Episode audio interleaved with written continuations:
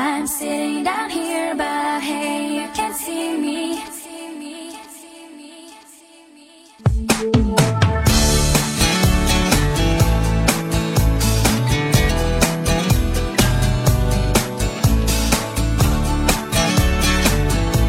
好，随口说美国。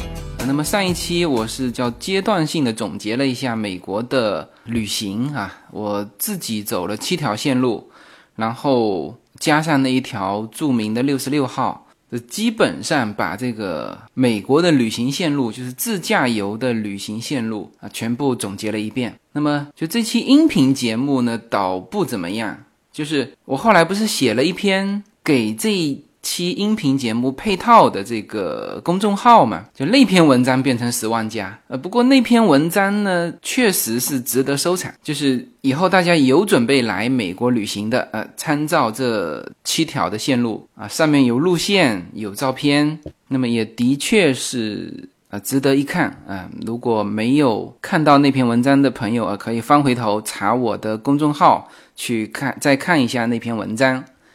呃，那么这一期呢，我聊就聊美东了哈，就是聊我的这次旅行。那么美东四个城市，我想呢，我就暂时不按照城市去聊，呃，我觉得那样聊太死板了哈。我呢，就还是按照我的一个感受去聊。那么这一期呢，我想聊美国的博物馆。呃，因为这次的美东之行呢，博物馆非常多，所以基本上我会主要的这个范围是聊这个美东的博物馆，但是我也会穿插去对比啊，比如说克利夫兰的博物馆啊，比如说我们这边的盖蒂中心啊啊这种穿插比较，那么大家就会对美国的博物馆有一个感受。啊，这个是这期节目的啊一个内容。那么第二个呢，我想这个给到那些快速旅行的朋友啊一些游这个美东博物馆的一些啊一些攻略。啊，什么叫快速游美国呢？虽然我在上一期节目里面有聊过啊，包括在文章里面也有写到过，就是我个人建议哈，玩美国啊还是深度的去旅行，就是呃别那个什么蜻蜓点水啊。美西、美东、美中，啊，就全部都是蜻蜓点水。我推荐的是深度旅行，就是宁可花这十几天的时间去把一条线路游透啊，这就是我当时推出这七条线路。你看，这七条线路，我自己的时间，我花的时间啊，全部是十天以上。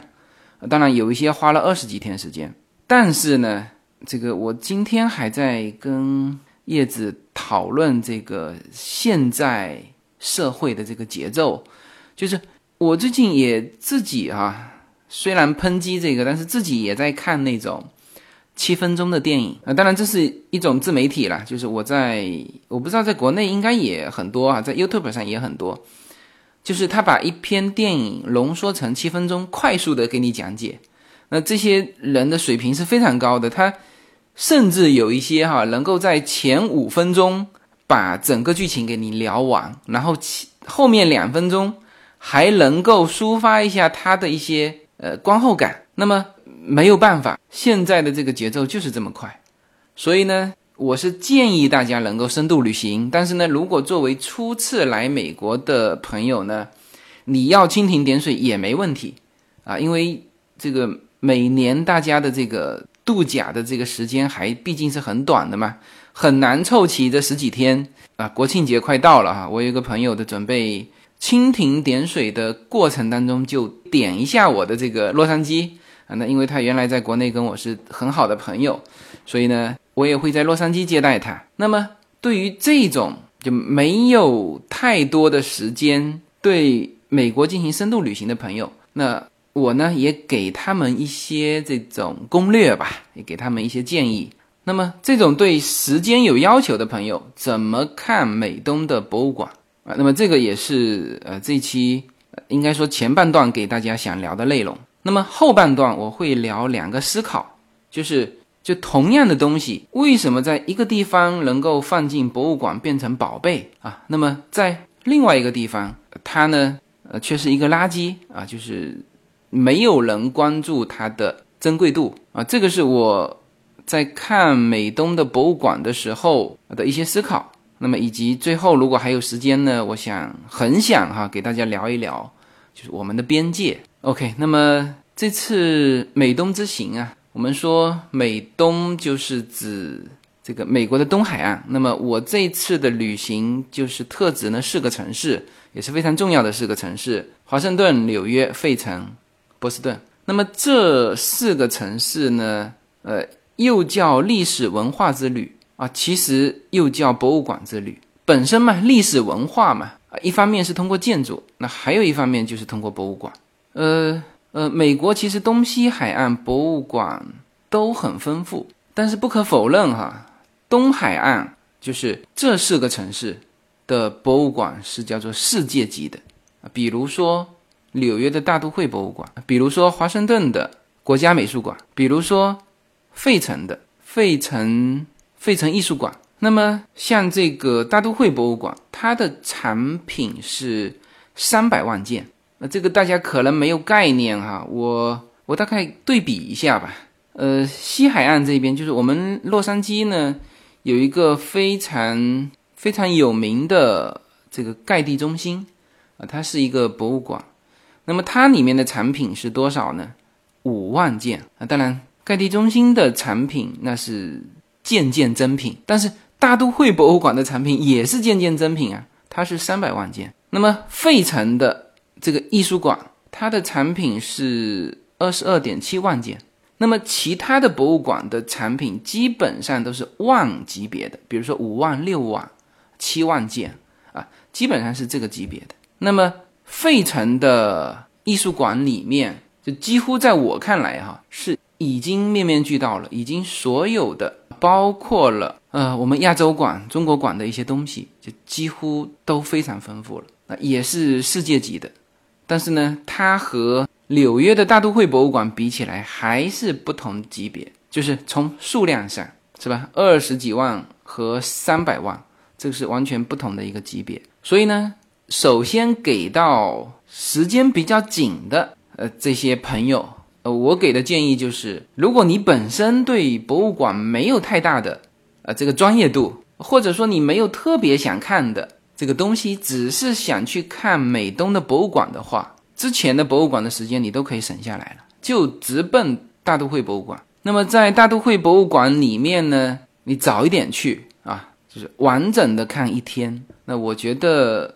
可能这种方式对于时间紧张的朋友是 OK 的。那么，如果带着孩子的朋友，我也建议这样，因为我们这一路上哈，这个带着小朋友啊，我们大人看得懂嘛，小孩看不懂，那还好什么呢？我待会儿会聊到的这个现在的美国博物馆啊，它都有专门针对孩子的那个耳机，像 Yuna 是因为有这个耳机，所以呢。啊，之前还看了么几个博物馆，就是还能够沉下心来看。我待会儿会提到，它这个专门针对孩子的耳机的内容跟我们大人的是不一不太一样的。那么对于带孩子的家庭，我觉得如果走美东这条线看博物馆的话，那么也就是集中一下去大都会博物馆，这是一种比较好的办法。当然哈，这个我现在说到的是这种美术馆啊，比如说费城是叫艺术馆。呃，华盛顿是叫做国家艺术博物馆，是吧？纽约是叫大都会博物馆，就类似这种的，就艺术类的。那如果是自然历史博物馆，那是小孩子玩的地方，那带孩子的可以去，就是一站一站玩过去啊。因为每个城市都有这个自然历史博物馆。那像像我当时去这个 Washington D.C. 的时候，小孩子去自然历史博物馆，那么我呢？因为在华盛顿，它是博物馆一条街嘛，自然历史博物馆和国家历史博物馆就是在一排，就在隔壁。啊，当然他所谓的隔壁那是离得老远了哈。那么小孩子在自然历史博物馆的时候呢，我就一个人就跑到美国国家历史博物馆去啊，就是这也是我给到大家的一个经验啊，就别那个老凑在一起，因为比如说我想看美国历史。但是小孩对这没兴趣啊，他就想去看那些动物啊，所以这个时候可以夫妻两个分开啊，就一切都是说你如果想节约时间的话，呃，那么美国呢，它是一个博物馆非常非常多的呃一个国家，而且呢，我觉得它的博物馆它的开放程度要比欧洲来的呃更开放，就是让你和产品的距离更近。你像我这次走这个这个美东啊，这四个城市，就是把那些世界名画哈，这一次算是看爽了。你看哈，比如说梵高，我当时去荷兰的阿姆斯特丹的时候。我们是就住在梵高博物馆旁边，我是去了两趟梵高博物馆。但是呢，梵高博物馆我印象非常深，它不允许拍照。那个时候我们是第一次见到梵高的向日葵，那就特别想拍照，就是偷偷摸摸的拿手机出来啊，刚拍了一张就被旁边的工作人员制止了。呃，那当然这个好像巴黎的罗浮宫可以拍照啊，但是我在美国这边。就看所有的这个博物馆油画，就它的那个距离是是是完全零距离嘛？它是就就挂在墙上，然后呢拍照只要你不开闪光灯随便拍，呃，所以这个就是说这次呃算是看这个名画是看爽，还别说大都会博物馆在华盛顿的国家美术馆，那梵高的画是摆了一圈的啊，包括莫奈的画也是摆了一圈的，就是整个房间都是。啊，那么这个跟其他的博物馆，比如说我们常去的，呃，洛杉矶这边的博物馆，它也有梵高的画，但是它最多摆一排啊。但是在美东这边啊，像莫奈，就是那几幅大教堂嘛，我在华盛顿看到三幅，然后又跑大都会博物馆看到了几幅。那么像华盛顿，华盛顿的所有博物馆是不要钱的哈，是免费的。呃，包括我刚才说的，我在华盛顿是去了四个博物馆吧。呃，一个是自然历史博物馆，那是小孩玩的，有很多动物。呃，国家历史博物馆讲美国历史的，啊，其实也是讲美洲历史了。还有国家美术馆啊，就是我们国家美术馆去了两趟，啊，因为第一趟去的时候时间不够，然后叶子是没有看到莫奈的画啊，我是因为他带着孩子嘛，因为孩子戴着这个耳机。就看的特别慢，那我是非常快速的，就我全看了。然后呢，第二天叶子说不行，他一定想看莫奈的画，所以第二天又去了一趟。那么还有就是飞行博物馆，那这些全部是免费的。那么费城是我印象当中是有买票的。那大都会博物馆呢，是这去年才开始收费，之前一直是免费开放的。那呃，这里面提醒一点哈，就是如果说你在大都会博物馆想想去看两天的话，我建议你呢就直接买它的年票，就是八十块钱嘛。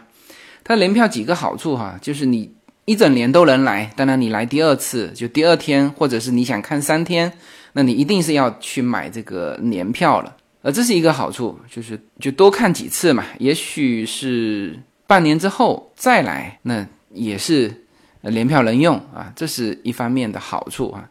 另一方面好处就是，几乎所有的人都会在大都会博物馆买一些纪念品。那么，其实你买纪念品的时候，他就会呃跟你讲，就是说你要不要办一张卡。这个大家不要理解成那种发廊的那种办卡哈。他其实办这张卡呢是划算的。我们后来在那个大都会博物馆，因为我们正好那天要去拜访一个朋友嘛。就不能空手去啊！这个中国人礼尚往来嘛。那么就在大都会博物馆买了一些东西，然后包括自己的纪念品。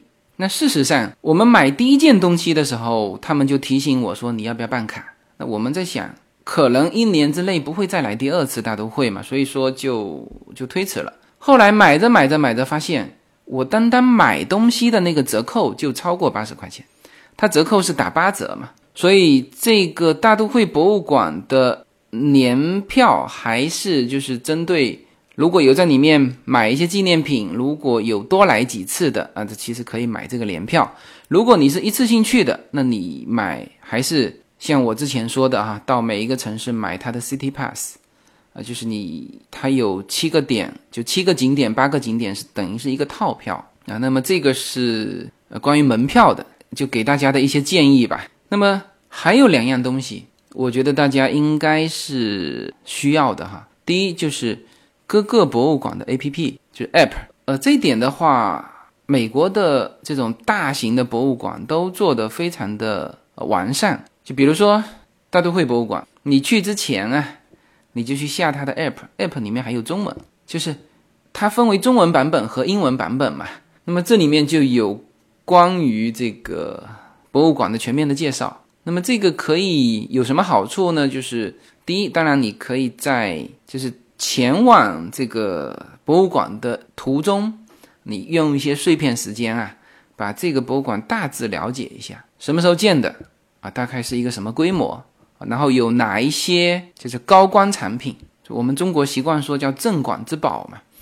那其实这个话呢，哎呀，那个我看过 YouTube 上看过一些。华人的媒体哈，我不知道是媒体还是自媒体了，去采访呃大都会博物馆啊，这种华盛顿的呃国家美术馆啊，就是他老去问别人，他说：“哎，你们有什么镇馆之宝啊？”啊，或者说别人说到一样东西，他觉得说的蛮精彩的啊，他就说：“哎，那这个东西是不是你们的镇馆之宝啊？”哎，这个到这种级别的博物馆，你就别问人家有什么镇馆之宝了。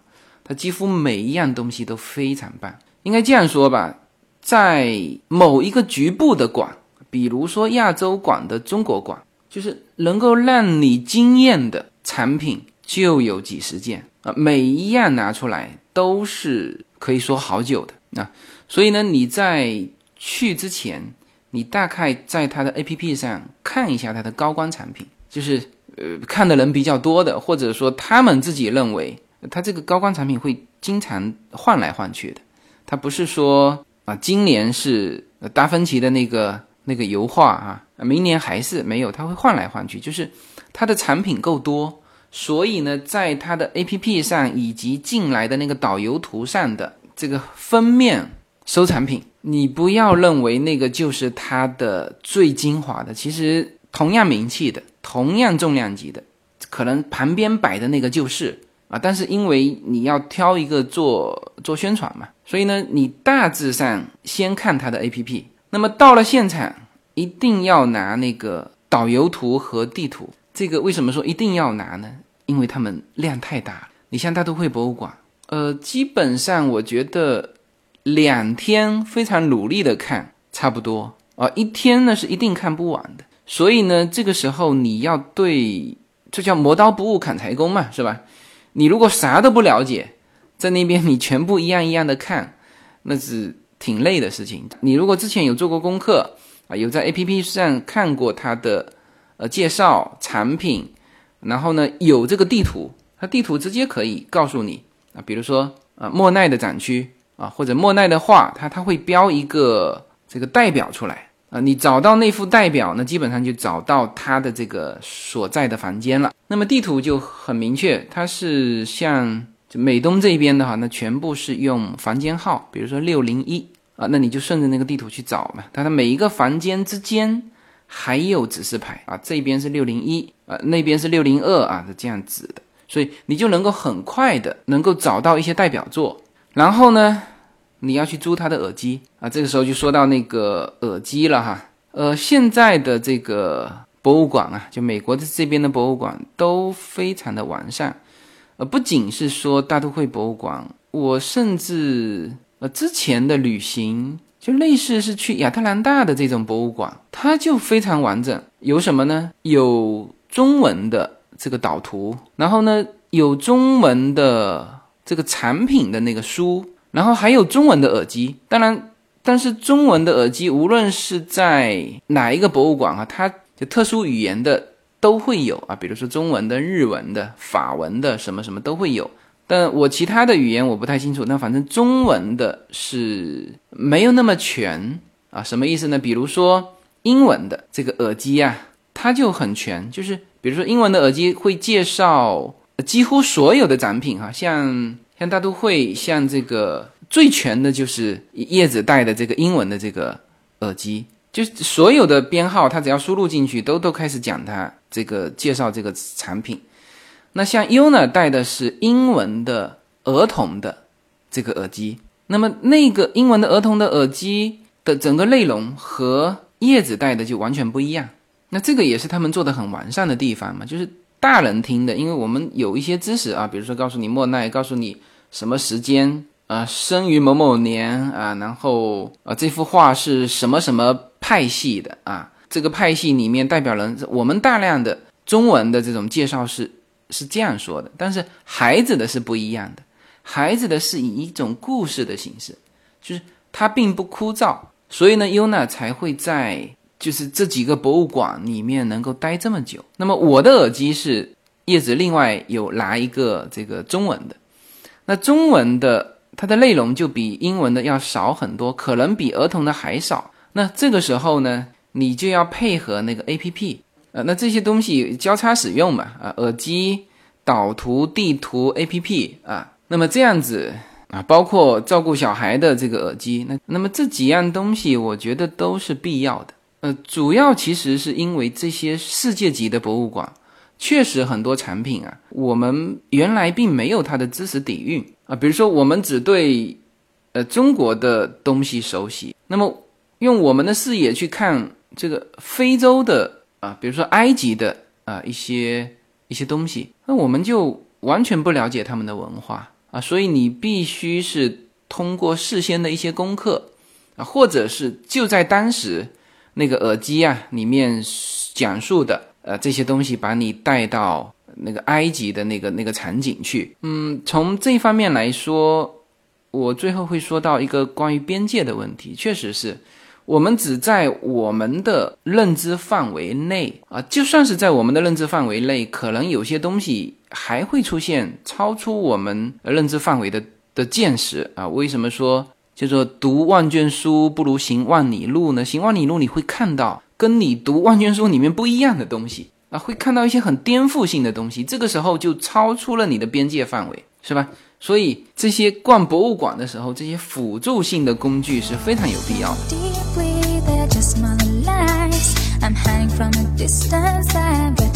大家好，我的新专辑《中美跨境创业与投资专辑》将在二零一八年持续更新。移民之后做什么？家庭资产如何在美投资？中小企业遭遇瓶颈，如何进行对外突破？这些话题是这个专辑希望和大家探讨的话题。自由军将携手美国东西海岸多位成功创业者与投资者，为您细细分析美国的创业与投资环境。讲述中国和美国这两个世界上最大的经济体有哪一些跨境的商业机会，以及有哪一些完全不同的商业环境和经营理念。如果您需要自由军和二十多位成功的美国创业者和投资者成为你的智囊团，那么加入我们吧。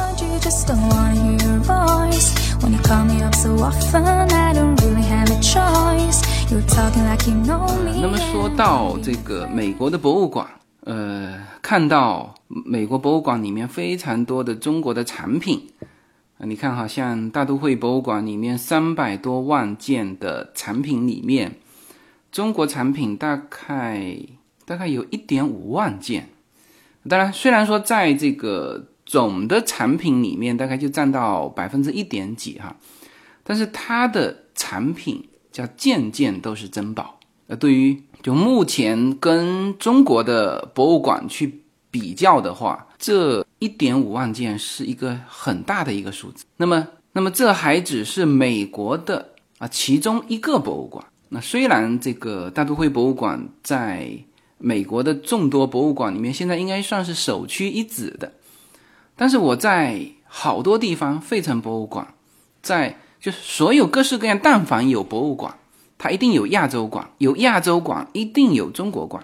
当然，它这里面就是就是亚洲，它其实分为两部分嘛，一个是东亚，那还有就是印度那一带啊。所以我们经常有的时候会进这个亚洲馆，一看，哎，这这个东西好像呃不是亚洲的，那实际上它是它是南亚那一带的。那么东亚那就是中国、日本。啊，也有一些部分是韩国的，韩国的东西还不不在少数。那么中国的瓷器啊、书画啊，中国的有一些壁画啊，甚至有一些建筑啊，这个我一会儿都如果有时间我都会说到哈。那么日本的那就是这个漆器，你像你像中国是叫 China 嘛，就茶嘛，日本叫 Japan，Japan 就是那个漆器。我们福州话里面叫这个油漆就叫 paint，就是古汉语的。这个这个词，那日本大量的也是这些啊，建筑也有建筑，还有日本的牙雕，我见过非常多。然后就是漆器，然后日本的盔甲。呃，我这次在就美东的博物馆看到特别多的盔甲。我在西海岸呢，好像看到的并不多，但是在东海岸看到特别多，就欧洲的盔甲、日本的盔甲有啊，那中国的盔甲反而看的少。还有就是日本的书画，呃，其实日本的绘画在有一段时间是，呃，就是梵高啊、莫奈啊那那个时间段，是非常深度的影响了这个欧洲的绘画啊，所以我们在博物馆会看到有一些日本的绘画，嗯，像日本的浮世绘啊，有一些，然后呢，有一些版画，哎，就有的时候会摆在梵高的那个画丛里面，我们还觉得。说，哎，这个哪里来的日本画？怎么摆在梵高的这个画丛里面？啊，后来一看，那就是梵高画的。所以，就是日本的这些艺术，呃，在有一阵子是是很深刻的影响欧洲的一些艺术的。那么，其实说到东亚啊，这个我们看到的一些展品，那主要就是中国跟日本，那反正各有特色。那么这个时候呢，就这么大量的中国的这个。我们叫我们叫国宝级的文物啊，我们在海外看到，那么这个时候的心情是确实是纠结的啊。这个东西为什么是不在国内啊？为什么甚至我去故宫博物院都看不到这么多东西，是吧？台北的故宫博物院我也去过，那甚至我还去了像这个敦煌啊，还还有那一带的寺院的壁画，那那被毁坏的一塌糊涂了。就是我们不是说人为毁坏哈。就是自然毁坏，然后当地的保护啊也保护不周，呃，不知道怎么保护。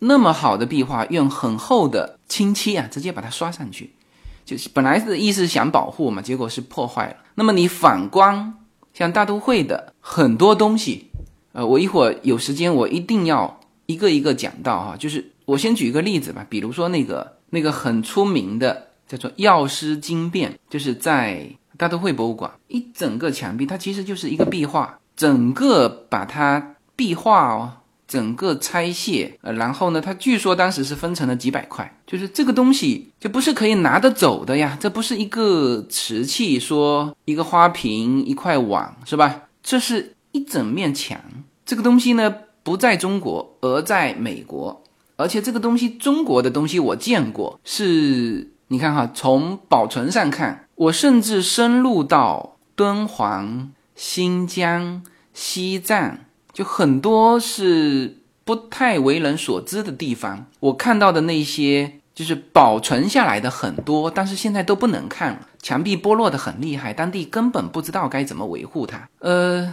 这是一方面哈。然后呢，另外一方面呢，保护起来的，比如说像布达拉宫的一些壁画，就是看不清楚，光线啊不敢打。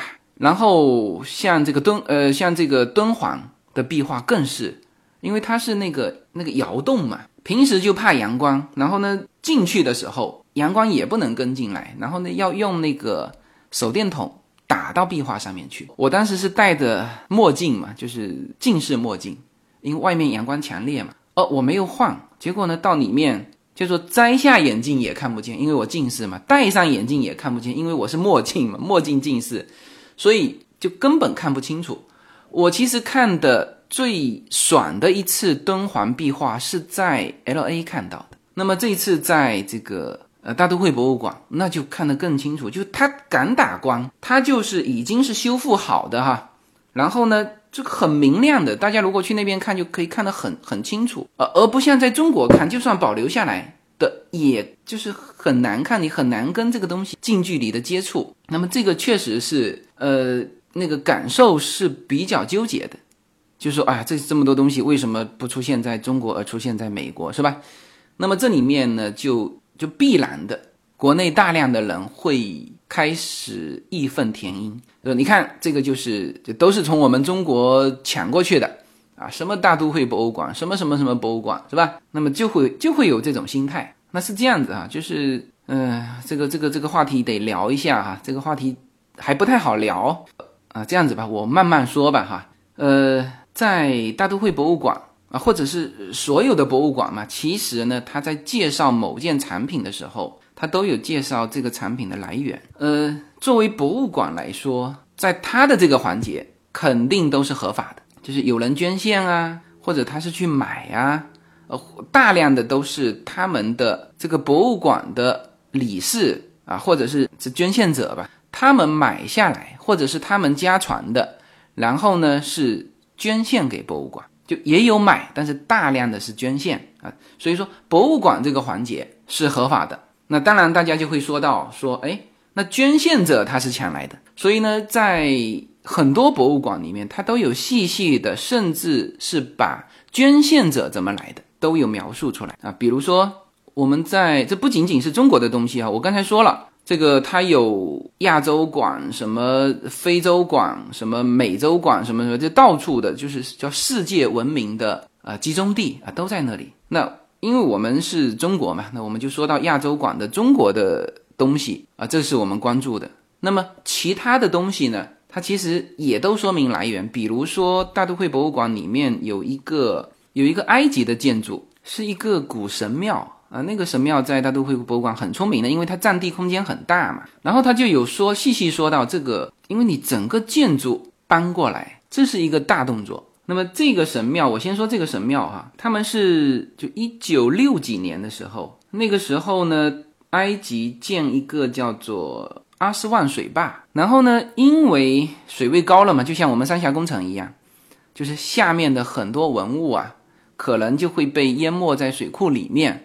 那因为数量太多了，那么当地政府是没无力去去搬迁。那么这个时候，埃及有一个政策，就是说就欢迎啊其他国家的这个文物考古的这些人员来，你帮我出钱帮我搬，叫叫做抢救性的开发。那么这个政策是什么呢？政策就是在这个你所协助我保护开发的这个文物里面，你可以拿走一半。所以呢，那个时候美国就。就把这个神庙啊，就搬到美国来。那么刚开始的时候是想做成露天的，因为它那个好大嘛，整个面积非常大。但是还考虑到这个神庙的那个它是砂岩结构，就怕被侵蚀，所以呢，最后是呃把它搬到大都会博物馆。那大都会博物馆专门为了这个神庙建了一个巨大的展厅。然后用了十年的时间把它修复。他说，当时是整个神庙被被分解了嘛，就是被分装在六百四十个集装箱里面运到美国，然后再把它组装啊。这个是呃那个神庙，因为那个神庙在大都会博物馆里面是很重要的一个建筑，就和我们中国园我待会会说到的那个明轩一样，是呃属于整体建筑啊。当然，明轩和这个神庙还不太一样。神庙它是是真正的文物啊，人家已经是几千年了，而明轩那个是八十年代的时候仿制的，那是新的材料做的。OK，这还不太一样哈，待会我会慢慢的聊到这个中国的建筑的时候。那么这个是呃我所有印象当中的其他国家的文物的来源。那么我们再说到刚才说的这个药师经变，就是整幅的壁画。那么这幅壁画是怎么来的哈？它也有很详细的介绍。那么这幅画是从哪里来的呢？是从我们山西省洪洞县一个叫做广胜下寺。那么这幅壁画是元代的壁画，七百多年了嘛。那么当时就是民国的时候，它记载是一九二八年。那么那个时候是怎么来的呢？是从寺院里面买来的。那么当时是不是胁迫的呢？也不是哈。他记载的很清楚，当时那个士绅叫做曾达，他认为呢，不要说这个壁画了，就是整个这个大雄宝殿都处于一个年久失修，就快要坍塌的这种状态。那么，与其说等这个大殿坍塌，壁画，因为你知道壁画嘛，你这个砖一倒，啪一摔，这个壁画就一定是没了嘛，是吧？他说，与其如此，就不如啊，叫舍画宝殿。所以当时那个壁画卖了一千六百银元，那这个钱在当时来说不是小钱啊。所以就这个交易，他是卖给了美国的一个文物贩子，叫做华尔纳。华尔纳是很出名的哈，就当时到处淘这个中国的东西。那么有购买者，卖的人是出于什么目的啊？卖，然后呢还有地方政府和乡绅的参与，就是就这件事情也不是寺院方面去。呃单方面决定的，他这个还要报当地政府啊，所以这几方参与，然后把这个东西给卖了。卖完之后啊，在那个寺院旁边还立了个碑啊，刻下了这段过程，叫做卖壁画保寺院啊，因为那个钱就拿来就修缮这个寺院嘛。那么当时他们认为是这个事情是做的对的啊，应该是值得值得表扬的，所以说叫做立碑记功。你从这个立碑这个行为，没有人说啊，我去记载一件很耻辱的事情。就从当时来看，他们是是记载这个这个事迹的，所以是把这个整个过程是记录下来的。那么这就和美国这边的记载是吻合的啊，是这么来的。那么后来这个大壁画是几经辗转。最后是一九六四年，有一个叫做塞克勒的人，也是以他母亲的名义，是把这幅大壁画捐献给了大都会博物馆。那么，这个大都会博物馆拿到这份东西的时候是什么？是已经被肢解成数百块了。那么，大都会博物馆出资是经过精心的修复，把它复原了，然后呢陈列在那里。就在大都会博物馆里面，大部分的，就是它有解说的这个。这个产品啊，它都有说明来源啊，至少有说到是谁捐赠的。所以这个事情啊，这个我们得去回头去看整个的这个历史啊，当时是为什么卖啊？是是是偷的，还是还是买的？当然，这我们只能到这个就是买方的这个环节，就是那至于是谁以什么原因，我相信哈，非常多的东西是叫做中国的文物贩子是卖给。美国的文物贩子，就美国人，你想想看，他他最合适的方式就是买。那么当然这里面有趁人之危啊，也有就是双方需要。就我们举这个敦煌的例子，藏经阁的例子，因为我最早的时候去这个去有去注意和研究这种中国的东西的外流，我应该就是去敦煌的时候，就看了藏经阁的整个故事。啊，慢慢有这个印象，就是我们的东西是怎么出去的啊？就那个藏经洞，就是莫高窟的那个藏经洞哈。没有什么能够阻挡你对自由的向往。人生是一趟旅程，精彩的是沿途的风景。大家好，二零一八年我将继续和大家相遇在随口说美国。这个专辑的播出时间是北京时间的周五下午，每周一期，不见不散。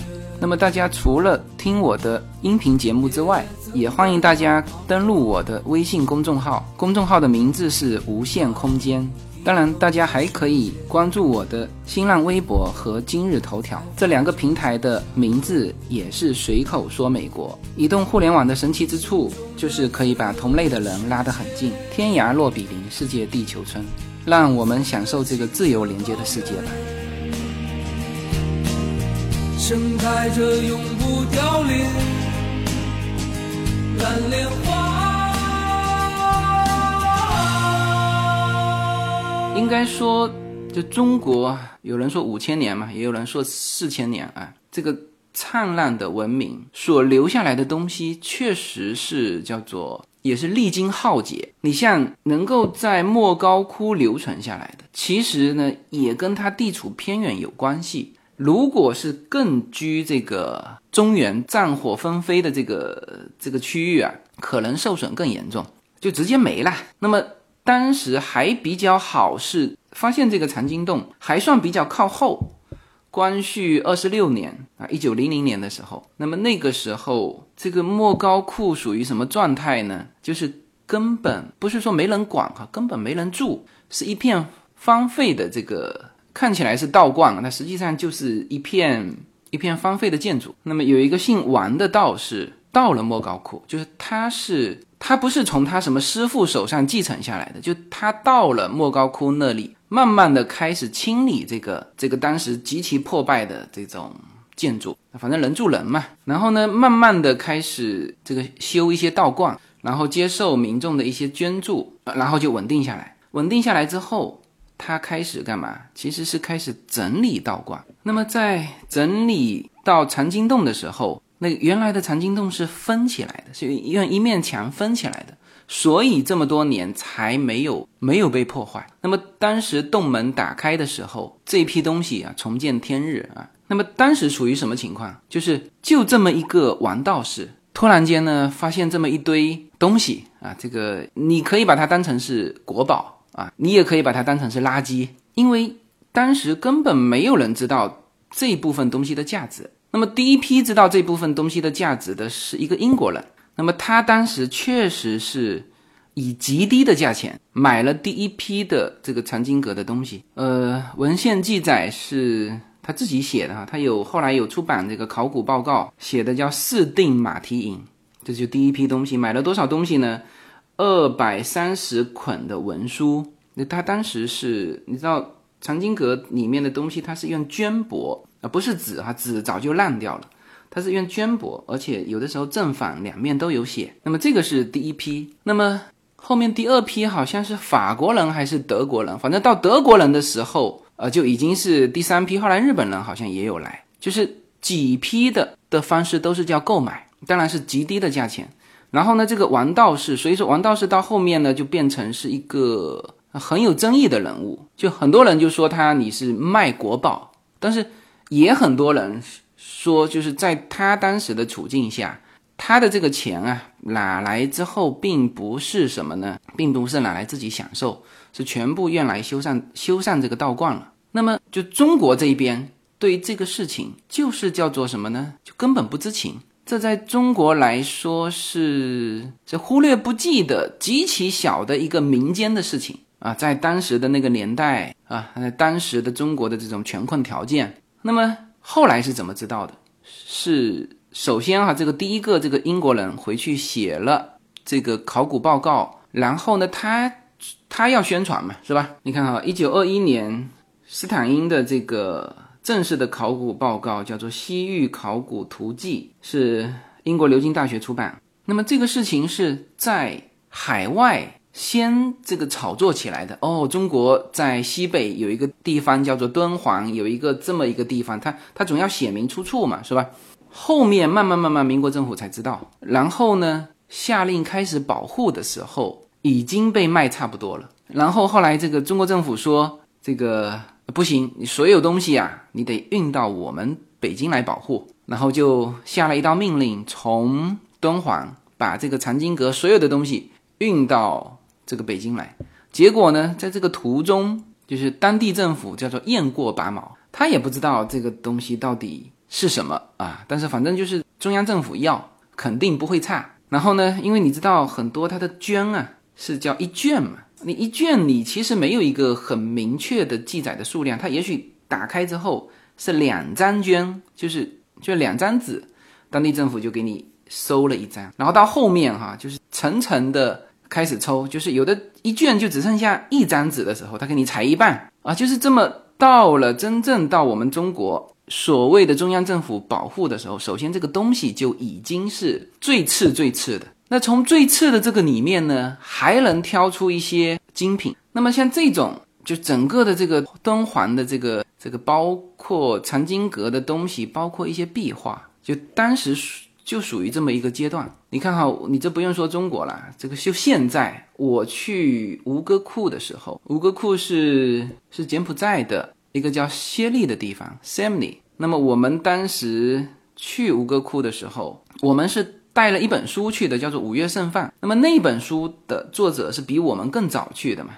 那他当时拍了一些一些场景，然后我们等我们到那个地方的时候，就比如说哈，他拍了一个一个场景，上面有有一个坐的佛，然后他拍的时候，两只手就没了，就被人砍走了。就是在他的这个书里面嘛，那到我们的时候就只剩下两个两个脚了，就是盘腿而坐的那两个脚，就整个身体头全没了。应该来说就是四五年时间吧。那个时候的吴哥窟，我感觉也是非常乱哈。就是什么呢？就一方面是就是世界各国的这个这个文物保护的机构就纷纷进驻，但我当时我们中国也承建了一个。呃，一个什么什么事，我我现在忘记了哈，就是去修复它，然后这就修复出来。你去看这个桥啊，一个桥上面有守卫的那个那个石像，就是齐刷刷的头全部没了。然后呢，有些地方头开始补嘛，就新的补上去。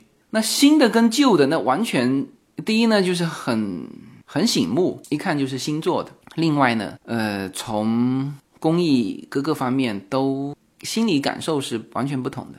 那一方面是在补，另一方面其实还在偷啊！甚至柬埔寨政府就政府官员当地出面，因为那个很多石就大型的这种石像去偷是根本不可能的，那一定是当地政府用大卡车运走，这还在偷。我们去的时候是二零零九年，那么这个也就是说，那肯定是偷的人是当地，甚至是。是政府，你都不能叫做偷行为啊！就像当年就最乱的时候，中国就是一九四九年之前，两个因素哈。第一，军阀混战，呃，我这个军阀占领这里，我也不知道我能占多久。那就是说，墓里面的东西、文物，那这肯定是叫无主之物嘛，所以盗墓成风那个时候。然后呢，那个时候文物是自由流通的。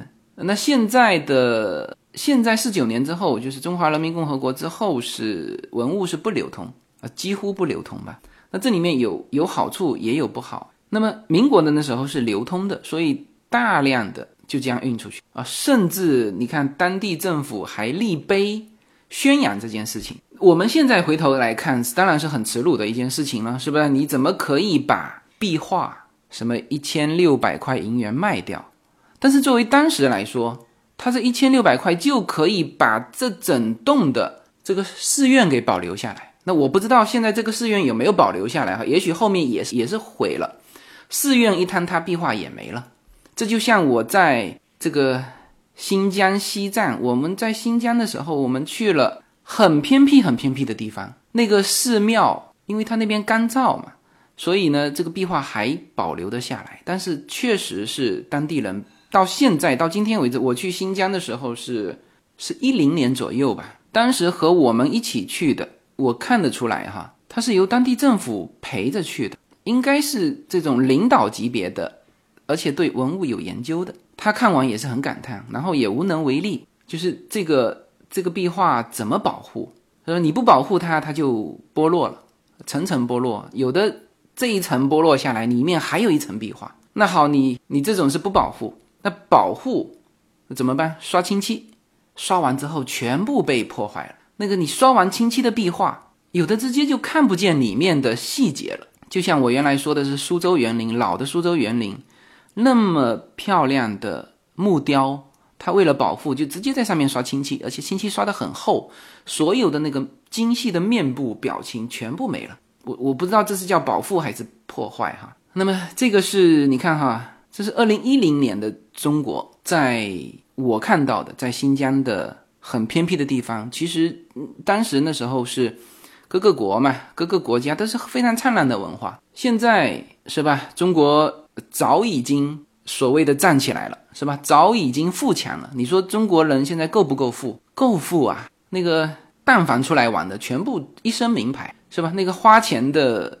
手法让老外是瞠目结舌啊！那个名品店是扫街啊，扫货啊。但是呢，就是现在的中国，你能不能保护现存在中国的壁画呢？是吧？这是我们思考的一个问题。然后我再举一个例子哈，我亲身经历就是在今年，我外公外婆是就福建的连江人，那么他们当时所居住的老宅呀。当然不完全是我外公外婆的，是当时在里面住的，应该有十几户吧。那反正都是都是姓孙的。那么这个老宅，我从小就知道，这个是几百年的宅子，都忘记掉。当时那当时也忘记掉是什么五百年还是六百年。然后呢，就是老人家对于这个宅子有各种的传奇故事，我们那时候听完也就忘了。但是呢，那个宅子一定是明朝的宅子，这是。所有的我们家族大家族的所有的人都知道的。那么这个位置处在哪里呢？就处在连江的县城，凤城镇嘛，就是城关，也不偏僻。这离它最繁华的新街口还是还是什么街口？反正县政府就在走路十分钟的地方，就不是一个偏僻的地方哈。那么这个大宅子保留了，保留到现在。那么这一阵子是因为要拆迁嘛，就是拆呀拆呀拆呀，就马上要拆到这个房子了。那当时我听我们家人的说法，就是，呃，最早就是说，哎，算了，什么拆迁补偿啊，拿了就算了，因为这个产权已经是很分散了嘛。然后呢，哎，后来有就有一些文物的爱好者就到实地去看，哎，发现了这栋建筑，就从它的结构看得出这个建筑是不同寻常啊。一考证，那跟我们自己的这个连江的县志去。去对应，那考证出来就这个宅子是明朝永乐期间就有的，还不是那个时候建的，它反正记载那个时候就有，那这个就全部对上了嘛，至少是六百年的宅子哈。这个当年我们就知道，在这个宅子里面曾经，因为它有一副牌匾，上面写着什么，大概类似就是有一门三兄弟啊，同一科中举人。还有就是这个门户里面出了七个御史，就七察院嘛。那么，那么于是呢，就有这个国内的文物爱好者就把这个房子就写到了他的公众号里面去。那么这篇文章就被这个我们我妈妈家族这边的人看到了嘛，然后就开始想保护。那么在他们主要是我们家哈，在他们的努力之下，现在呢已经是。就被列为福建省级的文物保护，我不知道这一批的名录加进去了没有啊？那反正是，呃，已经申报，因当时走了一个特批的程序，因为这个叫做抢救性的保护，因为这个东西不下来呀，它就被拆掉了，呃，所以当时是特批的，说 OK，这个就是就是文物保护区，然后在门口啊列了一个牌子，然后。一个月之后，就是政府就派人进去加固，他花了几十万就开始加固，那这个就算是保下来了，就是不被拆掉或者不坍塌掉。但是呢，这个事情都是在今年哈，二零一八年的事情哈，就我们都别去扯一百多年前的什么事情。但是呢，因为这一个宅子叫阻挡了整个这一片的拆迁，然后就很多的这个就当地的居民嘛。就是投诉这件事情，向政府投诉，但政府也很无奈啊，因为当时它的拆迁是有限定时间的，就是我什么时候拆完，什么时候给你房子啊，那这就就因为这件事情就阻碍了拆迁的进度。那作为提意见的那些呃当地居民是没有问题的哈，因为我的房子已经被拆了嘛，或者我的房子我已经搬出来了，我是不是要求你政府能够履行你的？这个承诺啊，比如说三年我要住上新房子，那我那我一看这个进度就不对嘛，那我就向政府投诉。那么现在政府也很头痛，一方面这个这个整个旧城改造的进度摆在这里，那另外一方面呢，也确实是因为这批文物爱好者，然后这个这个宅子的价值又这么大，他说好像是说福建省内少有的，就是单栋有这个规模，然后所有的就算是。保存完好吧，反正整个建筑在，因为这个是至关重要的。因为你如果建筑不在，你后面再去盖，你你不知道一些细节。好，那么就是这么一栋房子，到现在为止想保护还很难。我为什么这么说？虽然说已经列成了什么省级文物保护，门口写着什么保护文物人人有责一个牌子，这个这个政府发的，然后呢，政府也进去给他给他加固啊什么的。就前几天说旁边开始着火，呃，这个我一说大家懂得的哈，是不再展开。然后后来火被扑灭了。你看哈，同样的这个建筑啊，不要说在美国人眼中是宝，那么在知道这个它的珍贵价值的中国人的眼中也是宝。这些文物爱好者他都说得出来，然后因为他们有去钻研这个事情，然后跟所有的文献都对照上。查清楚了，这个宅子之前的主人就是我们这个大家族，之前是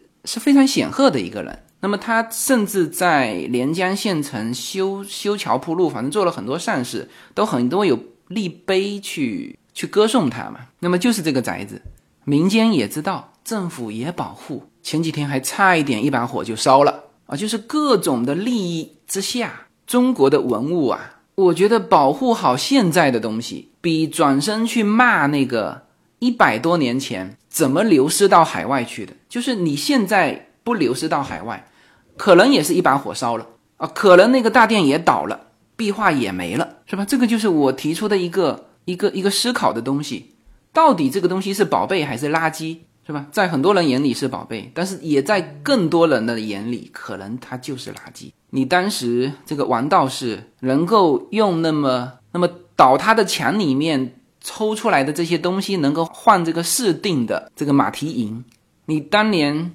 的这个壁画啊，药师经变是吧？还能换一千六百块的银元，能够让他去把这个这个大殿给大雄宝殿给复原了。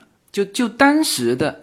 卖方来说，就他也觉得可以接受这种结果，是吧？他当时就存在在这帮就懂的人的眼里是宝贝，但是在不懂的人的眼里，或者说你没有能力保护他的这些人的这个脑袋当中，他就是垃圾，是吧？这个药师经变大雄宝殿一倒，这个这个壁画是不是在他眼里就是垃圾，是吧？你都别去说一百多年前，这个药师经变是一九二八年。啊，距今九十年啊，现在是二零一八年，九十年后一样的，还是这么一个情况，是吧？有些人眼里是宝贝，有些人眼里就是垃圾，恨不得一把火烧了。那么你去看一看，我是在无数的这个美国的博物馆看到过中国的建筑。你说像那个大都会博物馆啊，它里面非常著名的那个明轩，这个名气要比其他的地方都大，但是呢，它其实东西并不是。最好的，首先它是新做的，是一九八零年在是在中国做的哈，做完之后他把它移过来，就是整个的这个亭台楼阁啊，这个什么花园啊，是整个是一个小苏州园林，根本就算不上园林啊。这个虽然说在大都会博物馆里面说了用了无数的词汇去赞美它能够搞得这么大，实际上一点都不大。它就是一个小庭院。那么像这种东西，你在洛杉矶，我经常提到的那个 Huntington Library 里面就有一个叫做叫做流芳园，那个是目前现存的这个中国最大的庭院，就苏州园林。那首先那个是室外的，那个的面积，我我我觉得哈，应该是二十倍于这个纽约大都会博物馆，反正都是后期建的。那么还有在费城的博物馆。呃，有一个也是中国建筑叫明厅嘛，嗯，我也拍了这个照片哈。那那个是这个原版的东西，是从中国拆了，然后分解了，然后到了费城博物馆把它组装起来的。那个的建筑，我当时到了现场，我看到这个建筑，我第一个反应就是想起来我外公外婆住的这个这个宅子，因为我小的时候在那边住过的，所以就是我抬头看到那个很大的那个柱子。我看到这个费城博物馆上面的这个整个结构，整个柱子，当然它那个是因为从王府搬过来的，就是做的更细啊，就是有一些雕梁画柱啊，这个还被保存着啊。但是呢，那个结构是一样的，我一看就是能够感觉到那种氛围，是吧？像那个明厅也是非常出名的啊。当然，那个厅上面还有一个叫做澡池，就是顶上嘛，就是用那种方块搭起来的一个一个顶。这中国叫澡池，那个叫字画式的澡池，就是中国的建筑啊。我们现在可能还仅仅停留在说保护什么，哎，中国的瓷器啊，但反正该摔的也都摔差不多了。反正现在知道了，这个鲁光歌君定啊，这个什么唐三彩啊，唐朝的彩陶，宋朝的瓷器啊，明清的家具啊，这个是小件的、可移动的，这个越来越多，哎，大家。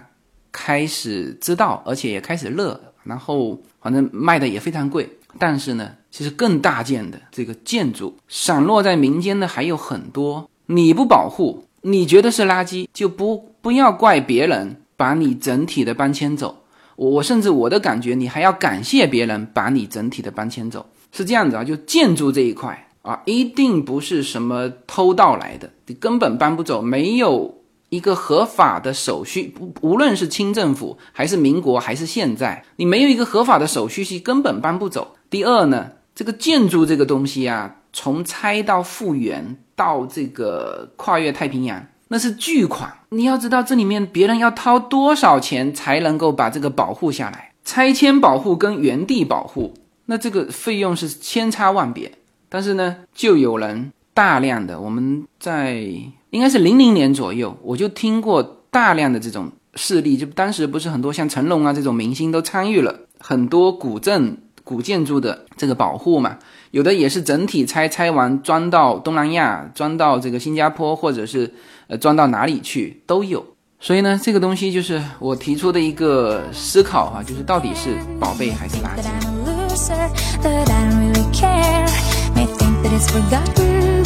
随口说美国移民专辑是一个一步一步指导你实现美国梦的更加专业的一个专辑。现在在我的名字下分为专辑版和单集版，大家也可以在喜马拉雅上搜寻“随口说美国移民专辑”，你就会找到这两个专辑，相同的内容，不同的付费方式，欢迎点击。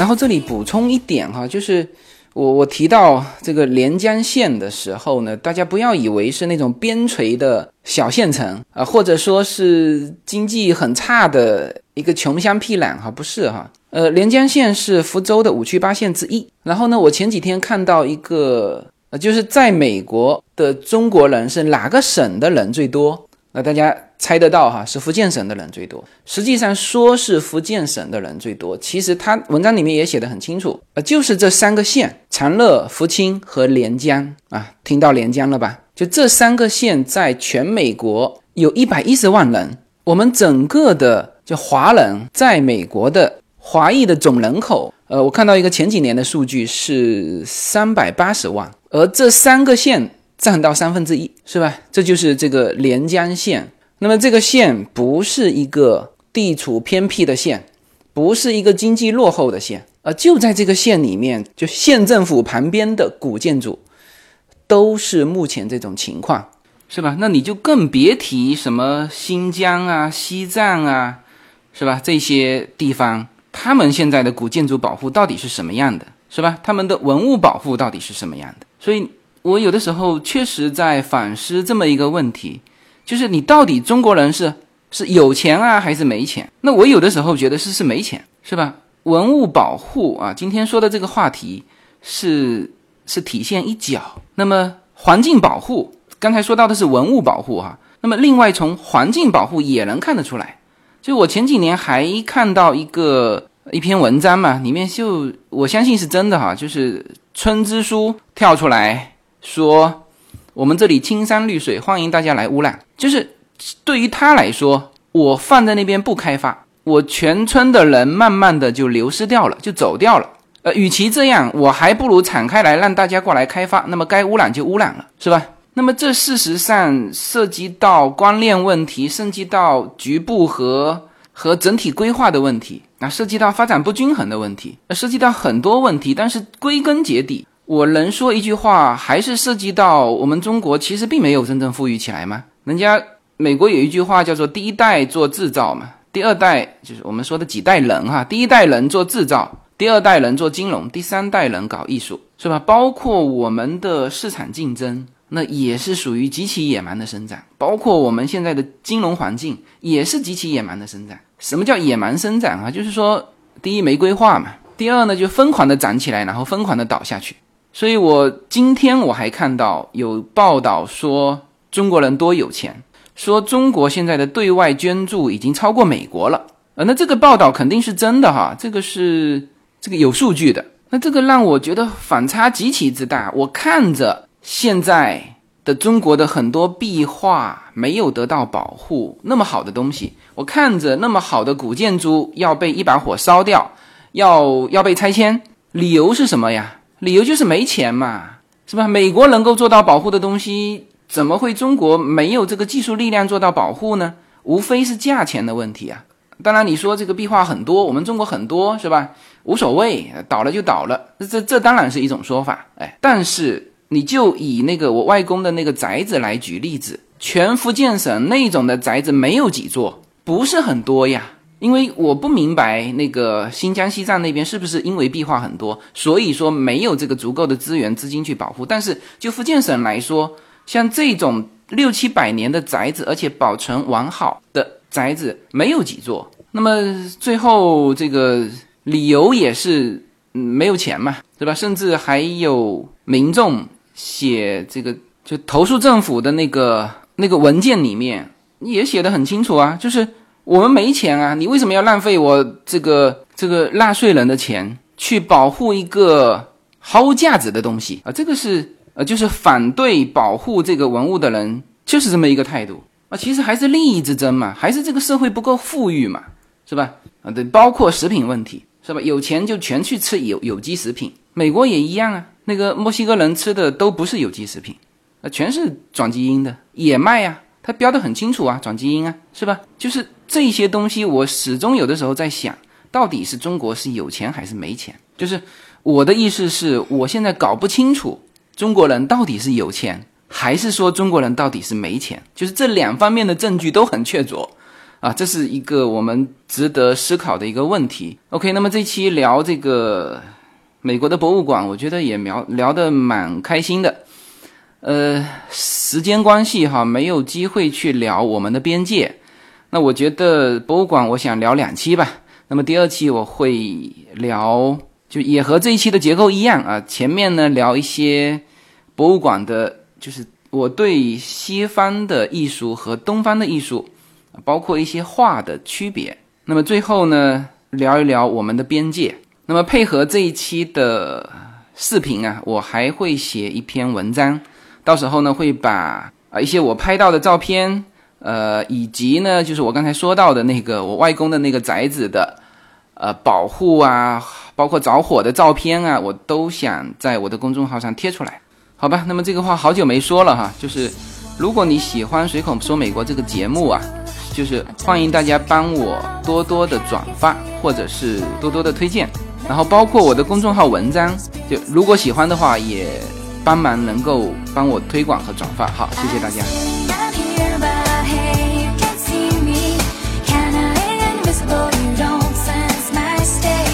Not really hiding out like a shadow